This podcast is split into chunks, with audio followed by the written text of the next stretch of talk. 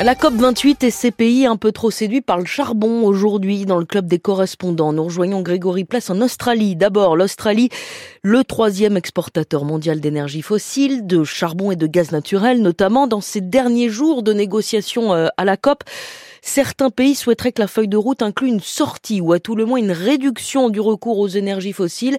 Mais Grégory, ce n'est a priori pas la position que défendra euh, le ministre du réchauffement climatique et de l'énergie australien qui vient d'arriver à Dubaï. On peut effectivement en douter. En tout cas, il a déjà été interrogé sur le sujet par la presse australienne et il a refusé de dire quelle position il défendra.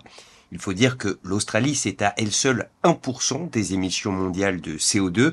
Ça n'a pas l'air d'être énorme comme ça, mais en fait, c'est colossal pour un pays de seulement 25 millions euh, d'habitants. Et le gouvernement qui, depuis son élection l'an dernier, ne cesse de répéter qu'il prend désormais la question du dérèglement climatique euh, au sérieux, eh bien, il a pourtant autorisé l'ouverture de quatre nouvelles mines de charbon.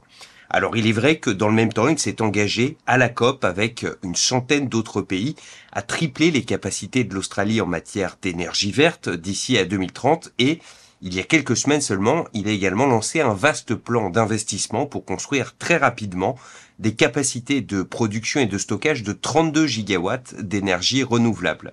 Mais renoncer au charbon et au gaz, tout du moins à en vendre à l'étranger, pour l'instant, il n'en est absolument pas question. Et cette position, elle passe très mal auprès des voisins de l'Australie qui sont les plus directement menacés par le réchauffement climatique et la montée des eaux. Absolument, c'est le cas par exemple de Tuvalu, un petit archipel qui pourrait entièrement être englouti euh, d'ici la fin du siècle et avec qui l'Australie vient de signer le premier accord d'asile climatique.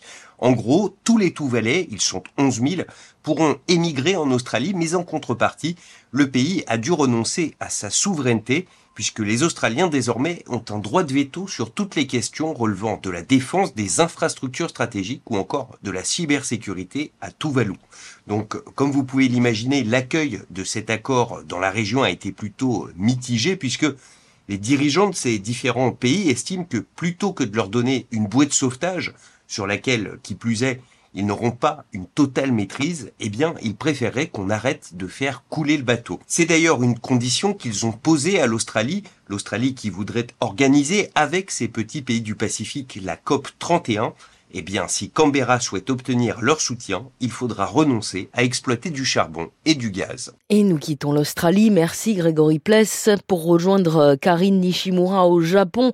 Le Japon, déjà à la peine avec l'énergie nucléaire depuis l'accident de Fukushima, est-il prêt à abandonner le charbon d'ici à 2030, Karine? Bien, la réponse est clairement non, car encore 28% de l'électricité du Japon est produite dans des centrales thermiques au charbon. Explication du ministre de l'Industrie, Yasutoshi Nishimura. Bien sûr, je sais très bien que les centrales au charbon dégagent beaucoup de CO2. Notre politique de base est de réduire autant que possible la part du charbon dans la production d'électricité en gardant à l'esprit la nécessité d'un approvisionnement stable. Une réduction brutale est trop risquée. Risqué parce qu'il n'y a rien pour remplacer. Pourtant, Karine, le Japon a promis la neutralité carbone à horizon 2050, donc il faudra bien en finir avec le charbon. Pas forcément, car le gouvernement japonais croit aux centrales thermiques au charbon propres Yasutoshi Nishimura. Grâce notamment à la co-combustion du charbon avec de l'ammoniac ou de l'ammoniac seul, nous allons faire en sorte qu'il n'y ait plus d'émissions de CO2 ou bien capturer et réutiliser ce CO2, donc transformer les centrales thermiques en centrales décarbonées.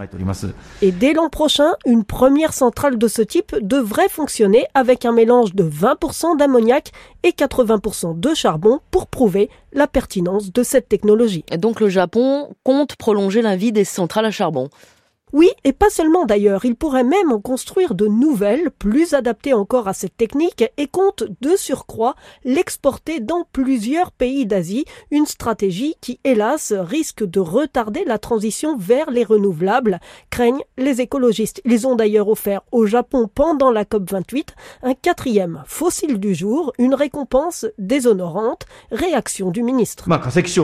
Ce fossile du jour émane de personnes qui ignorent les technologies technologies japonaises. Ces technologies sont là et grâce à elles, grâce à l'innovation, nous allons pour sûr garantir la neutralité carbone, la croissance et la stabilité de l'approvisionnement énergétique. Les critiques appellent cela du technosolutionnisme. Karine Nishimura au Japon, c'était le club des correspondants. Merci à vous deux.